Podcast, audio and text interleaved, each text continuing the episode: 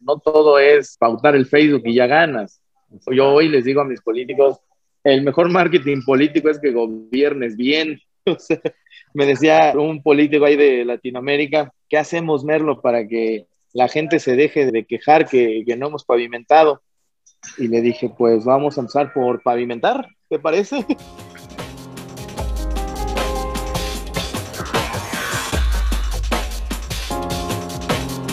Hola, hoy hablamos con Carlos Merlo.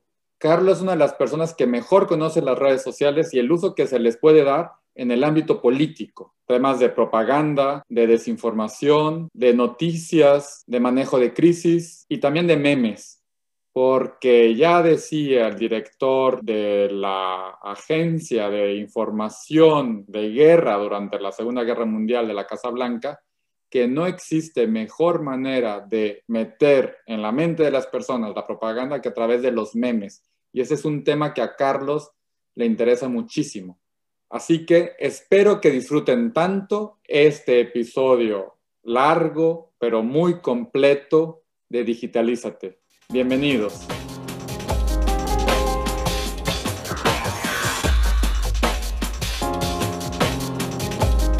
Bienvenidos a un episodio más de Digitalízate. En esta ocasión nos acompaña Carlos Merlo. Ahorita platicaremos largo y tendido de temas de fake news, de marketing eh, en redes sociales y de qué sigue en el mundo de las estrategias de comunicación y de publicidad en redes y en medios digitales. ¿Cómo estás, Carlos? Bienvenido. Muchas gracias, muy bien. Aquí saludándolos con gusto. Bien, y como siempre, Enrique G de la G desde Berlín. ¿Cómo estás, Enrique? Muy bien, muy contento. Un gusto estar contigo, Carlos. Bien, y Orlando Solís.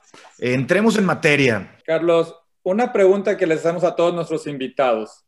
Si pudieras invitar a cualquier persona viva o muerta a unas cervezas y una carne asada, ¿a quién invitarías y por qué? Me risa esa, esa, esa pregunta porque, estaría raro ahí cenar con un muerto. supongo que, es revivirlo, ¿no? Sí, venga, todo se puede en este, en este podcast. Si no, es, si no es con su cadáver, me encantaría hablar con Leonardo da Vinci, se hace la persona más inteligente de la historia. ¿Y por qué no ahí con Mark Zuckerberg que me contestara? Digo, sé que sabe quién soy, pero no tengo el gusto ahí de platicar con él. Hay muchas preguntas que me gustaría, que me gustaría hacerle, como no.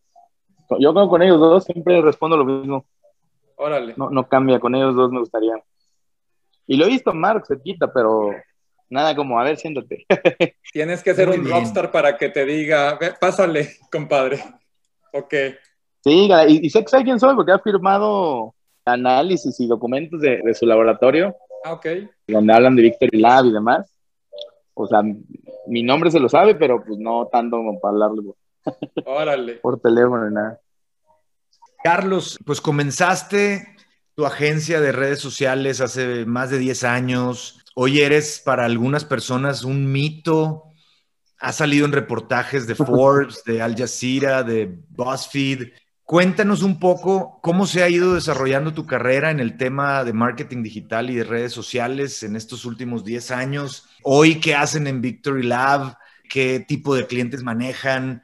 Cuéntanos un poco de ti para que te conozcan más.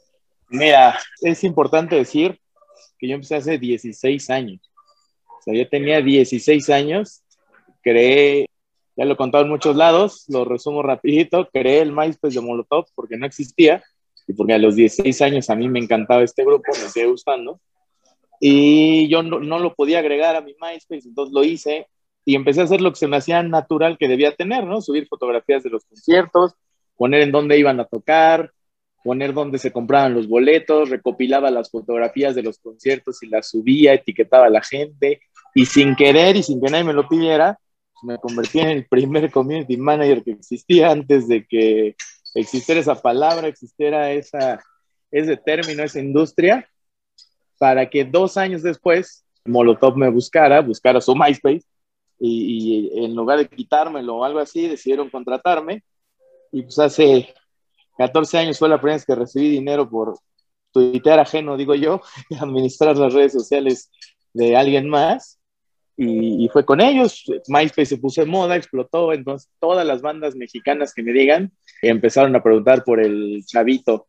tenía 18 años en esa época, que, que manejaba las redes sociales, y era yo, y era yo, y era yo, y cuando fueron 40 bandas, pues ya significó, significó algo, y ya para 2009 ya, ya tenía más gente trabajando conmigo, me organicé como empresa y pues somos la, sin duda, y lo digo abiertamente, la primera agencia de marketing digital. Todos saben que Ogilvy One abrimos en México solo para bandas de música y de ahí, muy extrañamente, migramos a la política.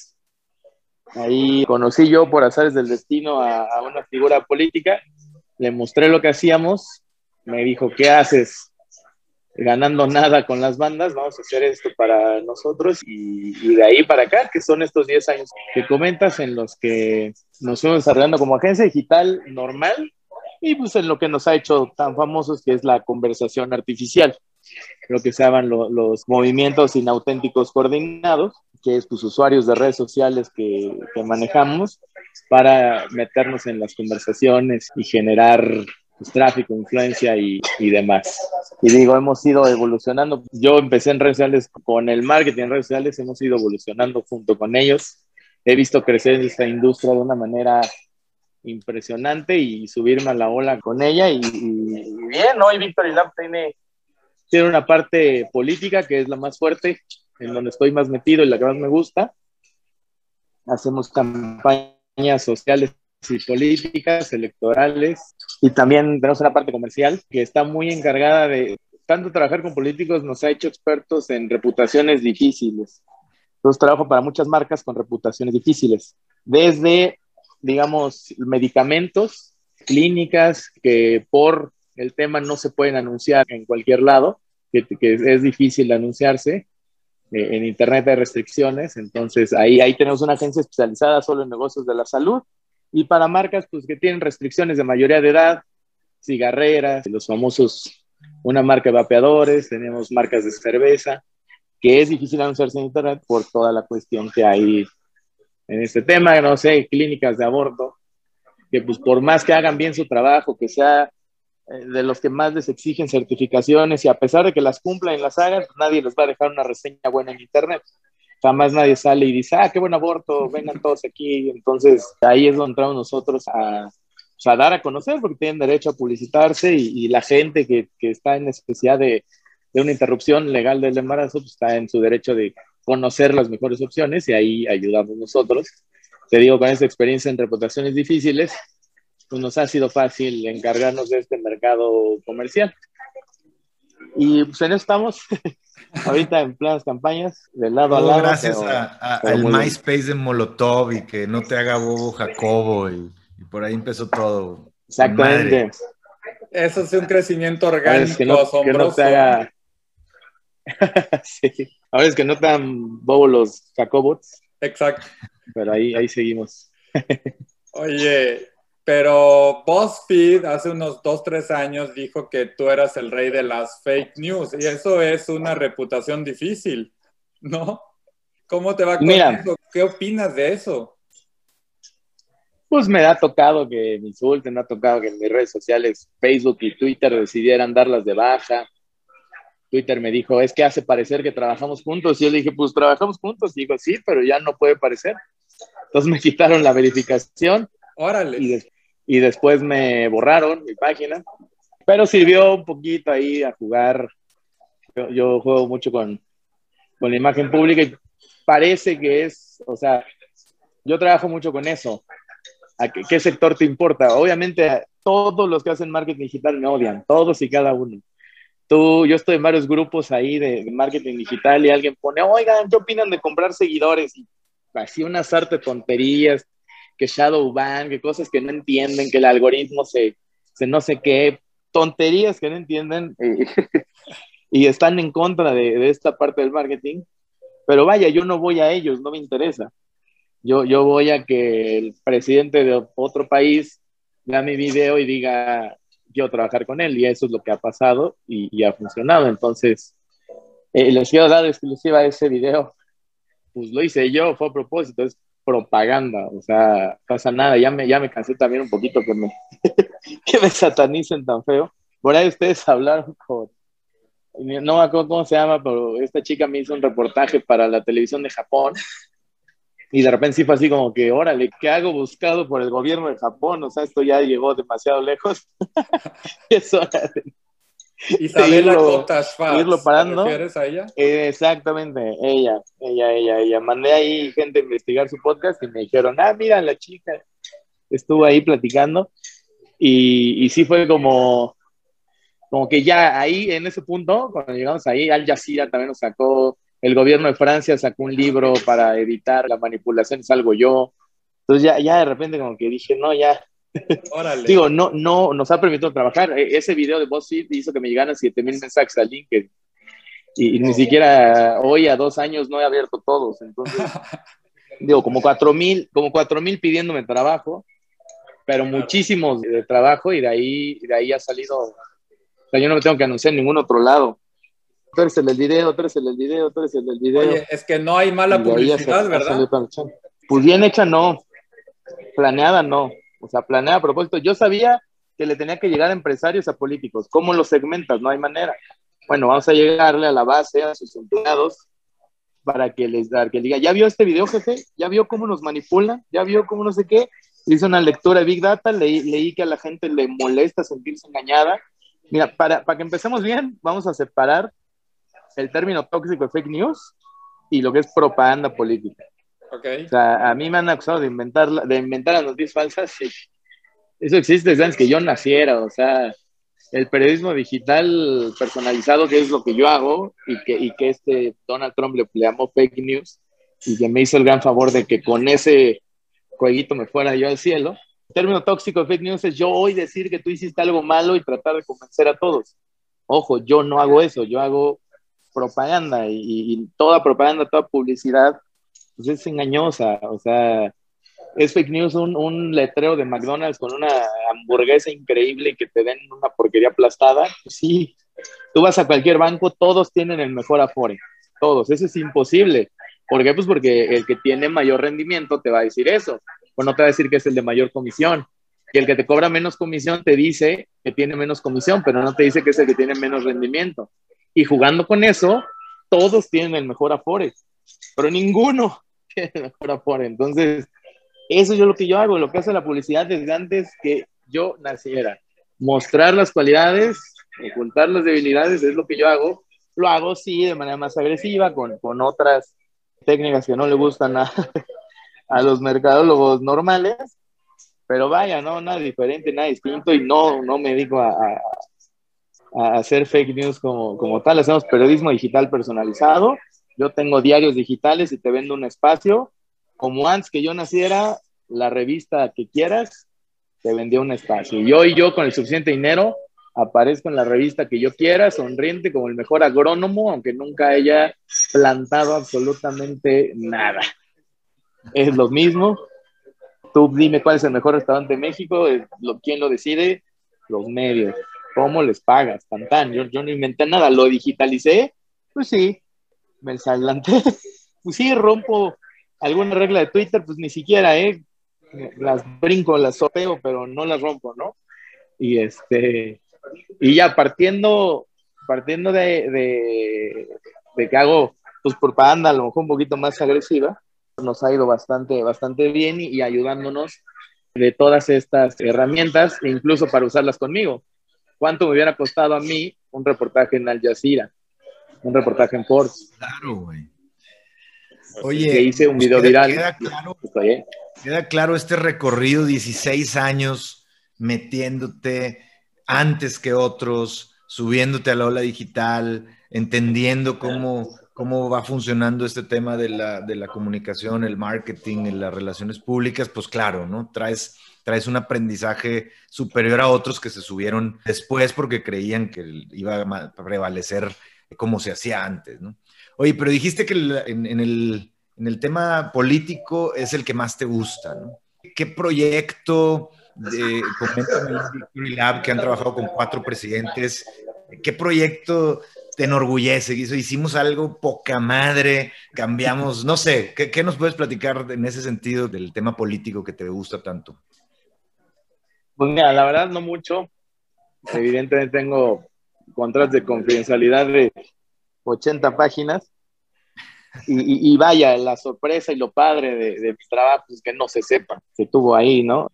Pero, pues todos, más bien ya, gracias a Dios, nos podemos dar el lujo de no aceptar campañas que no estén interesantes, campañas que no sean un reto, campañas que no dejen algo, y entonces eso ha hecho que pues de los últimos tres años para acá, pues solo aceptemos cosas que a veces hasta les perdemos por ahí, pero porque están, están muy padres. Y sí, llevamos ahí cuatro presidentes, no les puedo decir ninguno, pero nos ha ido bien, mucho, muchos retos, muchos de tercera a primer lugar, que, son los que más me los que más me gustan, cuando veo el potencial en alguien, cuando veo a alguien que sabe hablar, que sabe desenvolver, que no le da pena nada, que me dice lo que me diga, yo lo hago, entramos más que con el que hay a lo mejor más billete o más así, pero pues quiera las cosas a su modo, pues no, no funciona.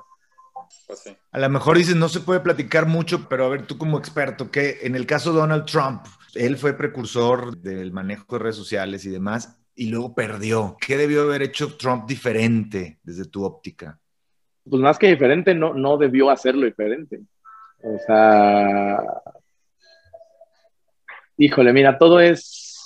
Él, leyó muy bien las tendencias. El tema es que las tendencias están favorables para él. Así como aquí no gana un color, sino gana el odio al otro color, dejó que eso le pasara, no, no, pues más bien fue un tema ahí que no, no gobernó como había dicho la gente se decepcionó. Fueron más cosas reales que, o sea, y eso demuestra que, no todo es pautar el Facebook y ya ganas. Yo hoy les digo a mis políticos, el mejor marketing político es que gobiernes bien. me decía un político ahí de Latinoamérica, ¿qué hacemos, Merlo, para que la gente se deje de quejar que, que no hemos pavimentado? Y le dije, pues vamos a empezar por pavimentar, ¿te parece? Me parece que te cobro te cobro tanto, vamos a usar la mitad para pavimentar y la mitad para que la gente se entere que, que pavimentaste, pero yo creo que el primer paso es hacer las cosas. Hoy los políticos de bla, bla, bla ya, ya hartaron, ya cansan, ya no, la gente quiere ver resultados y cuando ve resultados, cuando ve sinceridad, aunque sea, o sea, hoy admití un error, digo, bien hecho, bien planeado, bien, admitir un error te da más puntos que, que hacerte como que no. Porque hoy todos son periodistas, todos traen un celular en la mano y cualquier cosa que salga mal, te vas para abajo. Cuando no hay honestos, pues, sales tú de honesto y te suba muchos puntos. Nadie trabaja, tú trabajas, te suma puntos. Pues hoy la tendencia es eso, es cumplir lo que prometiste, no prometer cosas que no, ser honesto, cercano a la gente y es lo que lo que recomendamos, insisto, no todo es dame tu Facebook y ya, hay que, ese época ponerse a chambear y, Donald Trump pues, no, no, no lo demostró, decepcionó y, pues fue más eso. Oye, tú... Con todo respeto a, Donald Trump, si está viendo Trump. Oye, se habla mucho, la gente que tiene miedos o ansiedades dice que la democracia está en riesgo, que las redes sociales Tú acabas de decir que no usas ninguna estrategia que no haya existido desde que existe la política, que es desde que existe la humanidad. ¿Qué impacto tienen estos miedos? Porque al final de cuentas la propaganda y la publicidad es manejar y manipular emociones. ¿Qué impacto tienen estas emociones y estos miedos ya en la gente, en, en nuestras vidas reales? Decían lo mismo la televisión, decían lo mismo del periódico, decían lo mismo de todo.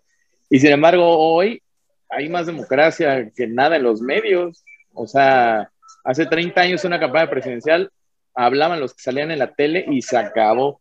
No hablaba nadie. No podías tú prender la tele y sacar como ustedes. ¿Qué hicieron para tener este programa? Prendieron la cámara y ya tienen un programa. Y pueden dar su opinión y pueden decir lo que sea. Cuando estaba en la televisión nada más no pueden hacer eso. Hoy es mucho más democrática y es, pues es una exageración decir que peligra cuando, cuando es, cuando más, además hay más confianza en los medios como ustedes que a un medio tradicional.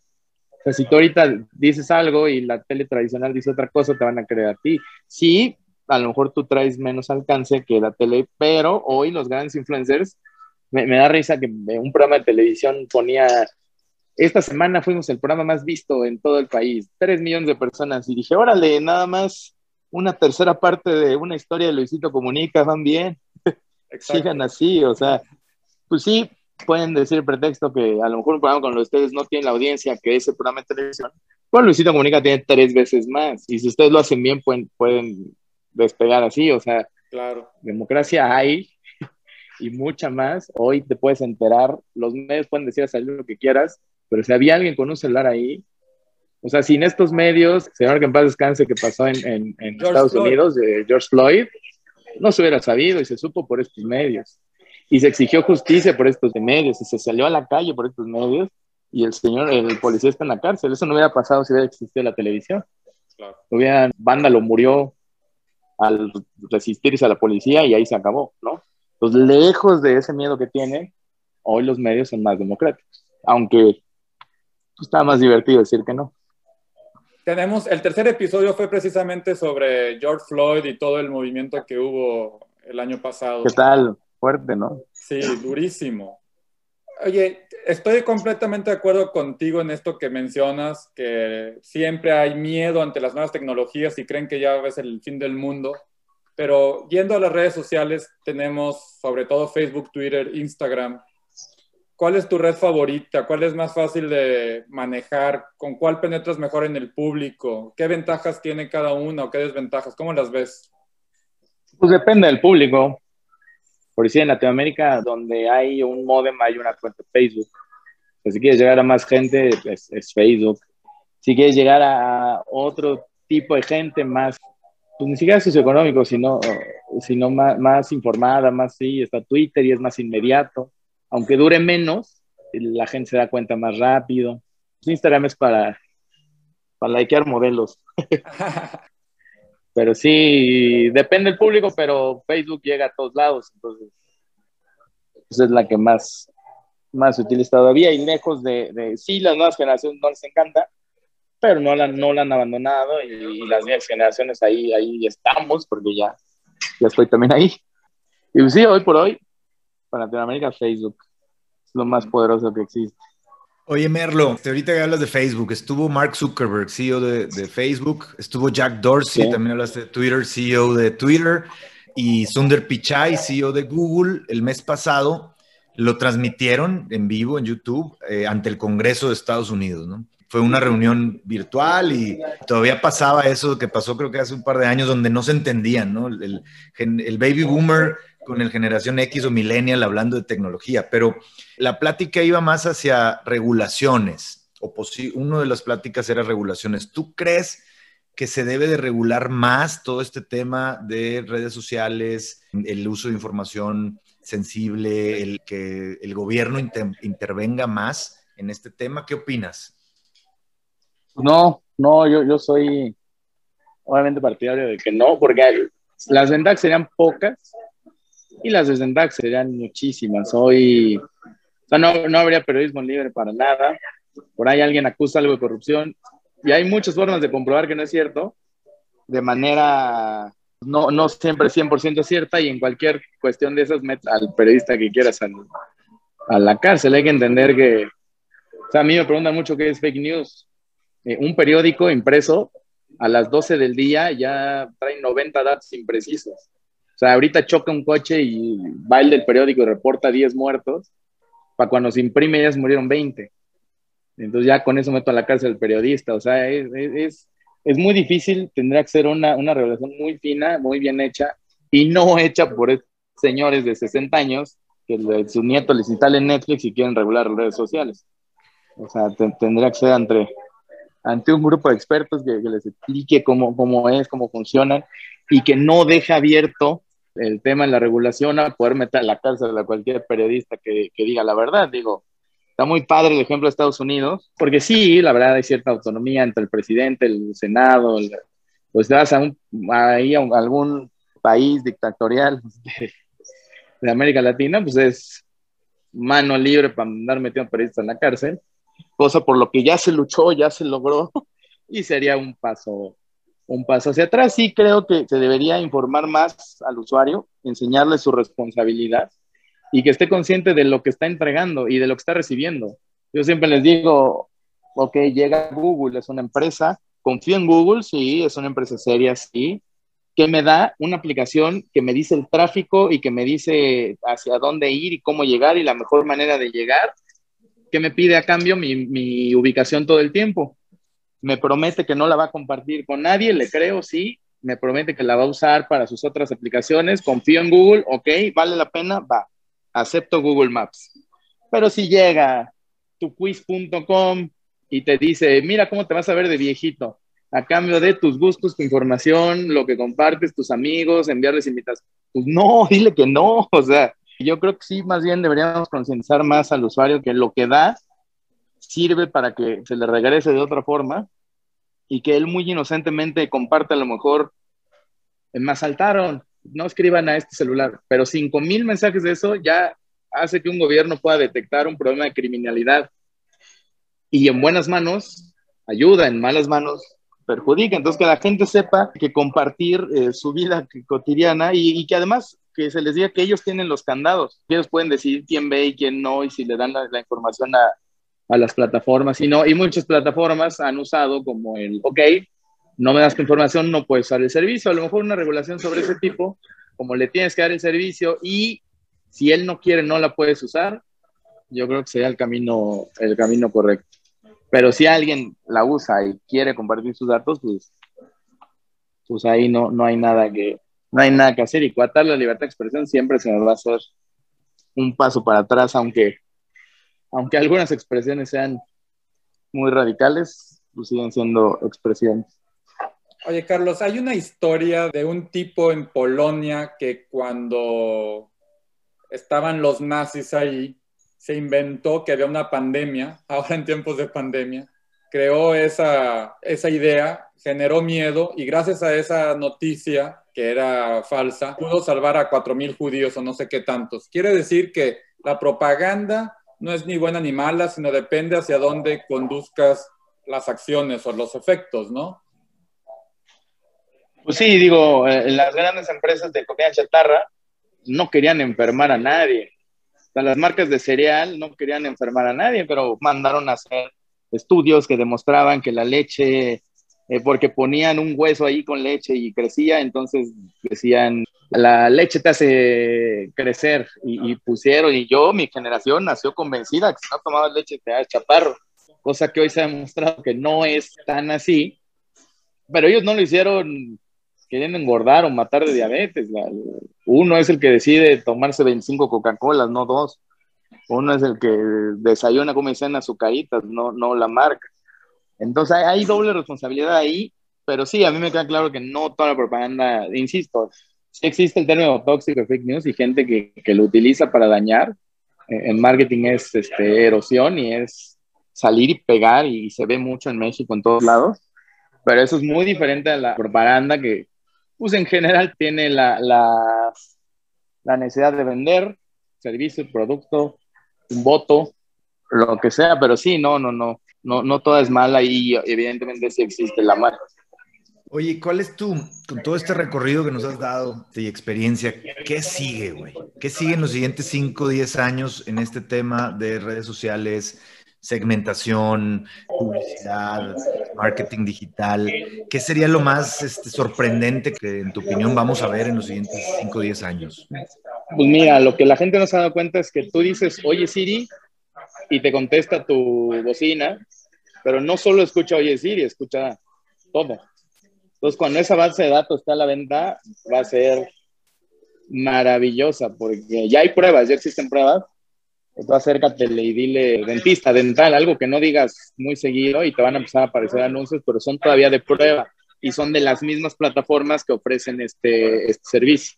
Cuando lo empiezan a vender, o sea, cuando a mí me puedan, además tu celular te acompaña, o sea, estás más con celular que con tu esposa, que con tus hijos, está contigo todo el tiempo, escucha todo lo que dices, tratas de que esté prendido todo el tiempo.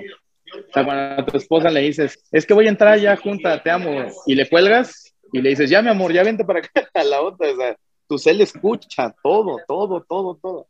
Cuando esos datos estén a la venta, cuando estas nuevas generaciones que ya nacieron con un iPad en la mano, que, el papá les da iPad desde chiquitos, que no son como nosotros que lo tuvimos yo, no sé, hasta los 16, 17, de una compu y, celular veintitantos. O sea, ellos que ya nacieron con un celular, que ya lo están en la mano, van a salir nuevas cosas. Ahorita lo que no se ha explotado es esto de que tu celular te escucha. No solo te escucha, antes le podías mentir a Facebook, le podías decir vivo en Francia. Ya no, porque ahora la aplicación de Facebook ve dónde está tu celular de las 10 de la noche a las 6 de la mañana y dice, ahí vives. Dime lo que quieras, ahí pasas la noche, ahí vives. Tú le dices, trabajo en Disney, ah, qué padre, pero si tu celular está en el aeropuerto. De 9 de la mañana a 6 de la tarde, trabajas en el aeropuerto, no, te hagas. Entonces, lo que es el tema de geolocalización y, que tu celular te escucha todo el tiempo, va, a generar, si la pura escucha de, de lo que escribes, ya puso a Donald Trump, la propaganda de lo que a, través de lo que se escucha va a estar bueno. Y esa legislación o ese problema va a estar fuerte también. Porque a lo mejor a la gente le preocupa mucho lo que escribe en su Facebook que no se sepa.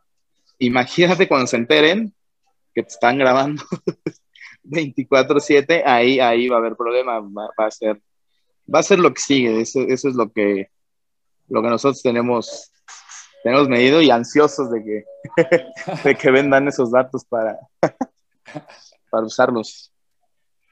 Órale, qué miedo para los que no estamos en eso. Hambre, no pasa nada. Oye, no, ya sé.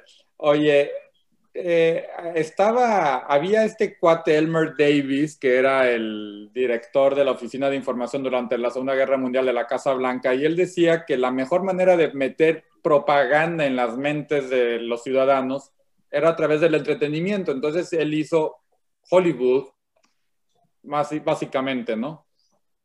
Ahora Hollywood no es tan importante como los memes que tenemos todos en el bolsillo 24/7, que es el medio de comunicación, es el vehículo de la propaganda, ¿no? Sí, qué bueno que todo ese tema. Voy a aprovechar de hacer un anuncio. Doy una conferencia TED en julio y mi conferencia se llama Memes de Manipulación Masiva, porque yo ya cumplo cuatro años y medio de hacer propaganda a través de memes. Y a mí me gusta como el, mago, como el mago este que salía en la tele, como arruinarle el truco a los demás magos. o sea, como que yo lo uso, lo vendo y luego lo arruino para que nadie más lo pueda seguir haciendo, porque yo ya traigo más cosas.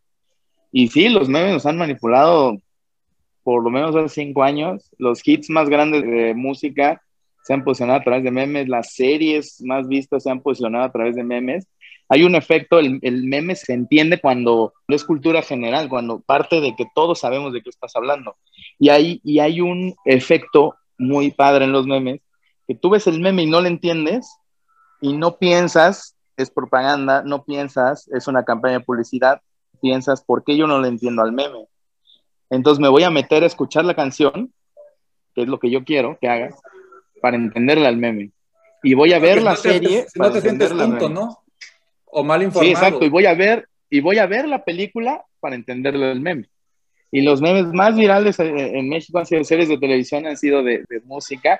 Y además es una carta para todos los, los mercadólogos. O sea, un meme te asigna roles, te asigna propiedades. ¿Qué es esto? Si yo pongo eh, un meme que dice al final de la quincena y pongo un restaurante, de inmediato le asignas que es barato, que es malo, que es feo. Y si le pones al inicio, ah, pero ¿qué tal al inicio, en la quincena y pones un restaurante, a ese restaurante le atribuyes que es bueno, que está bueno para ir y que es caro y que es, que es mejor que el que está arriba. Entonces es una oportunidad tremenda para que pongas ahí a tu marca, sueltes el meme y entonces metes a la gente allí, este restaurante es mejor que este. Este es para ricos, este es para pobres, este es para no sé qué, eso con lo que quieras. Yo lo hago con restaurantes, con, no voy a decir porque me van a adivinar, pero con muchas cosas. Y entonces el, el, el meme es un elemento, un meme eh, es, la, es el gen más básico de cultura. O sea, no, no son las estas imágenes que vemos. Que yo salude así y tú me entiendas, que son meme. Que si yo ahorita estornudo y ustedes me dicen salud, y que en otros países son, son otras palabras, pero, pero en todos los países se responde algo cuando alguien estornuda, eso es un meme, es algo que yo entiendo, que tú entiendes y, y que colectivamente se entiende y que empezó como algo chiquitito y se volvió cultura, como en, no me acuerdo en qué película nazi se ve que, que descubren a alguien porque hace tres así, y creo que en Alemania se La de Quentin Tarantino. Bueno, e, eso es un meme. Entonces, ¿tú cómo creabas eso? En la televisión, para medios tradicionales, tenías que hacer un super comercial como el dale una marucha para que se calle, o la eh, soy adoptado, ay, mira, las saladitas son horneadas. Tenía que ser algo así de fuerte y con una pauta tremenda para que lograras meterte en la cultura o el programa de TV Azteca. Y yo hoy le digo a, mi, a mis empleados, les digo chitón y se quedan así como, ¿de qué habla, jefe? ¿Qué es eso? ¿No? Y, a mí era un programa en el que te tenías que callar, entonces eh, generar algo de cultura era muy difícil. Hoy cualquiera con una compu sube un meme y sus 100 amigos lo entienden y otros 100 y otros 100 y otros 100 y ya cada día nos hacen memes a nosotros, nos hacen stickers a nosotros, todos somos partícipes de esta cultura, no solo los grandes, entonces yo quiero comunicar que mi cliente tiene mucho, dinero, ah, pues le hago un meme que se va convirtiendo en Carlos Slim, y entonces todas las propiedades que a Carlos Slim le costó de verdad ganárselas y todos los atributos que tiene, se los coloco yo a mi cliente en un meme. Pues yo no entiendo por qué no todos están haciendo memes, porque cuando yo le propongo a un cliente memes se saca de onda y me dice que, que cómo, que sabes prestigiar, que qué es ese, y yo no, es que sea, yo lo que hago con, con, ciertos clientes es acelerar el proceso de, de, viralización. O sea, en el momento que seas viral, te van a hacer memes. De mí había memes por ahí. Entonces, ¿yo qué hago? Pues los preparo, saco los mejores, los que me atribuyen cosas buenas y los sueldo y acelero este proceso. Entonces, pues sí, es verdad. Digo, yo como, como alguien que creció en los 90 sigo esperando que, que Bruce Willis nos salve del coronavirus. ¿verdad? Realmente mi, mi esperanza era de ir a Estados Unidos, ¿no? porque crecí viendo eso y, me encanta, me encanta. ¿Se acuerdan del avión presidencial? Sí. Cuando, cuando llegan los, llegan los Air Force One, ¿qué dice? Este dice, llegaron los buenos. ¿Los buenos para quién? O sea, ya sabes, pero ahí te están metiendo, están diciendo, somos los buenos, somos los salvadores, somos los... A mí me tocó, me, me metí a un cine en Dubai y había una, la película del hotel este, donde sale el de quisiera ser millonario, hizo una película de un ataque eh, islámico justo a, a, un hotel.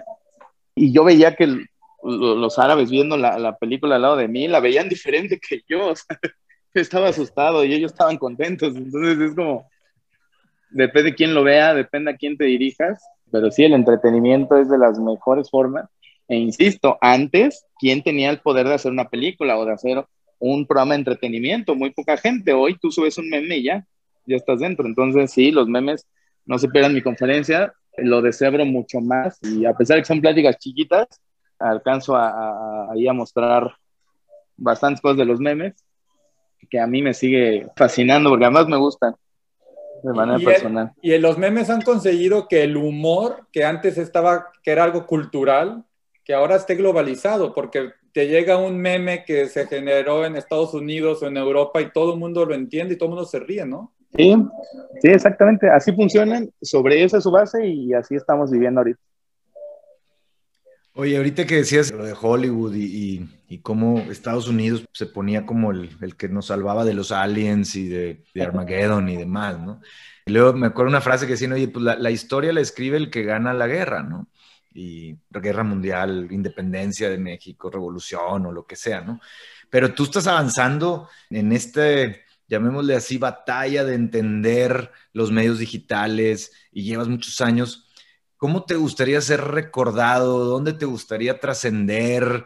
¿Te gustaría aspirar a algún cargo público o ayudar al país? O, o, qué ves en ese sentido? ¿Cómo te gustaría trascender, Merlo? Pues mira, Cargo público, nunca.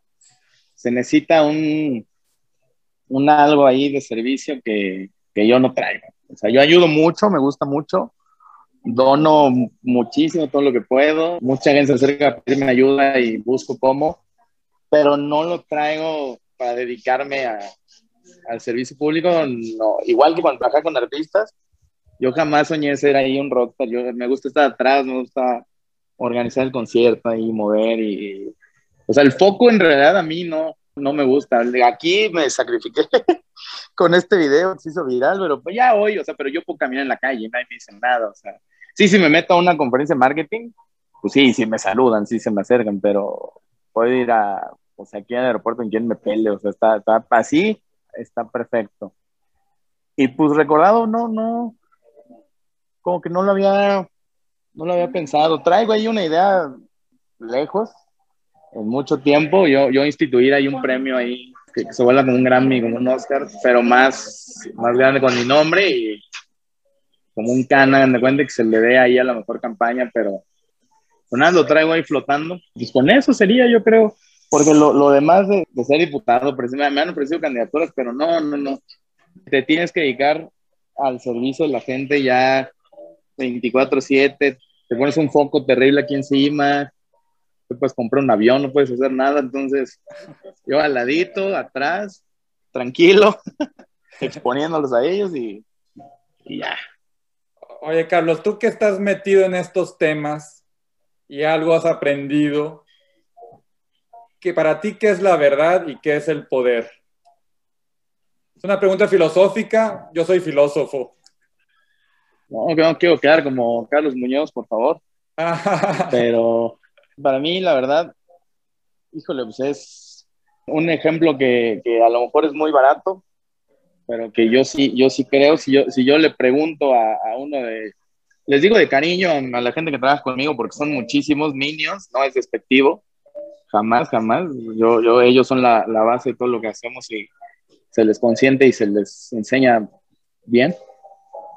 Pues yo le pregunto a mis minions si, si mi computadora es cara, va a decir que sí, que es una locura. Si le pregunto si mi coche es caro, va a decir que es imposible, no va a decir que es caro.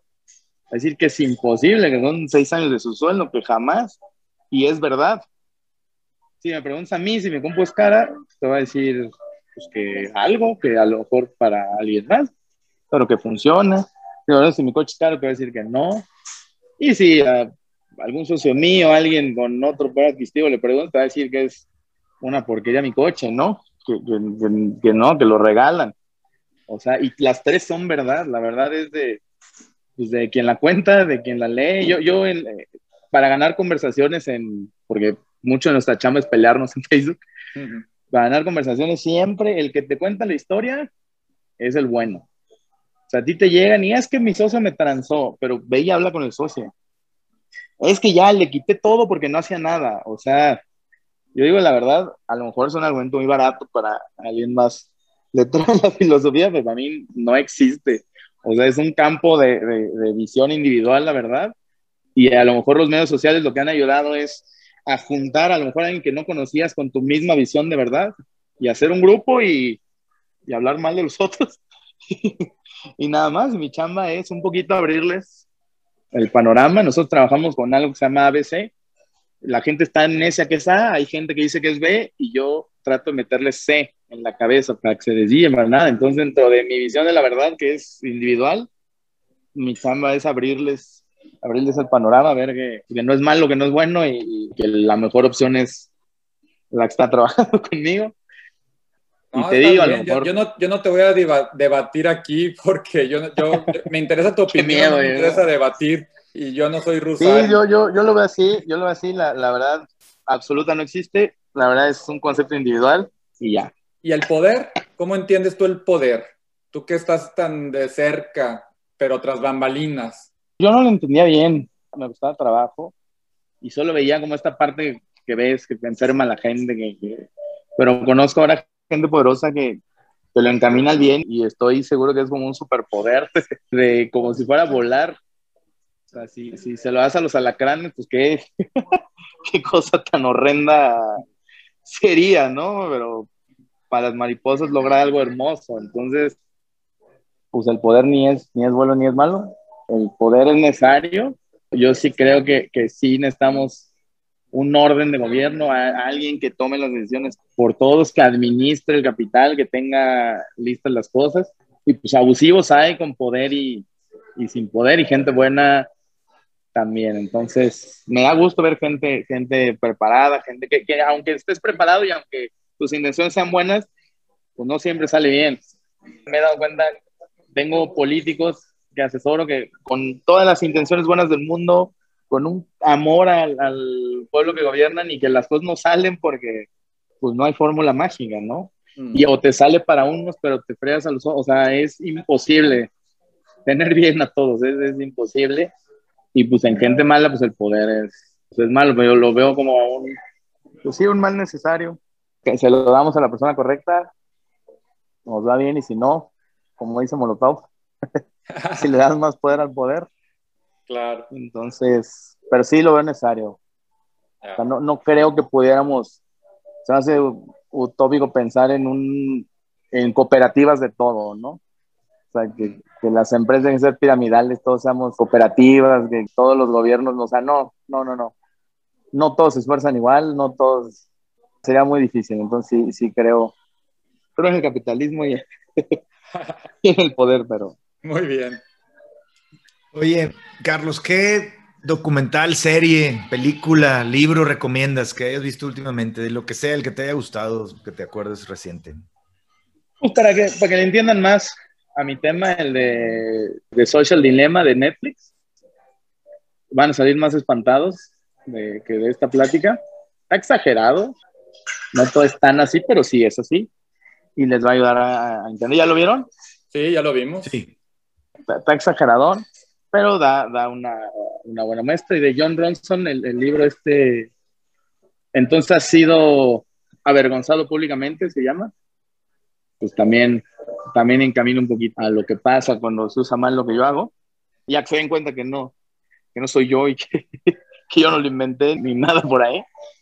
Y esos dos les, les recomendaría más de hablando de mi tema y, y, ya como para que yo, yo a mí no me gusta ver series para, o, así para, para, aprender, yo como que si quiero aprenderle un libro, yo, yo como que desconecto mi cerebro cuando veo la tele, pues échense la nueva de Luis y está increíble. O cuéntanos un meme, un meme memorable. Pues dense cuenta de qué hablan, el meme de güey ya, el meme de obvio, el meme de, del papá de Luis Miguel abrazando un jamón, o el último que salió del de no, no en tu vida vuelves a tocarme todos tienen el mismo origen, hombre, no, no es difícil darse cuenta. Sí.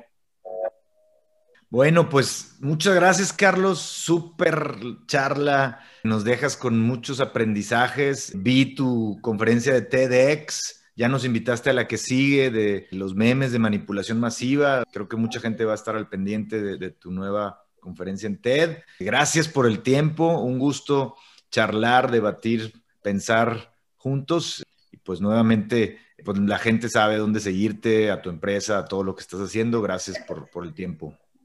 Hombre, gracias a ustedes. Una disculpa, siempre estoy distraído, siempre estoy en mi celular, es el parece que tengo que pagar. No, Pero aquí atento a ustedes, contento, contento de platicar y pues ahí estamos para, para cualquier cosa. Encantado, Carlos, te agradezco mucho. Buen viaje, a ustedes. Puerto, buen viaje y... Sí, ya me voy, pero pero un gusto charlar y aquí seguimos cualquier cosa. Y gracias. Y felicidades por tu, felicidades por tu libro, me lo voy a aventar ahorita en el, en el avión. Gracias por comprar mi libro y, y por leerlo. Ahí lo traigo, ahorita nos lo aventamos. Cuídense mucho. Un abrazo, Carlos. Sí. Abrazo.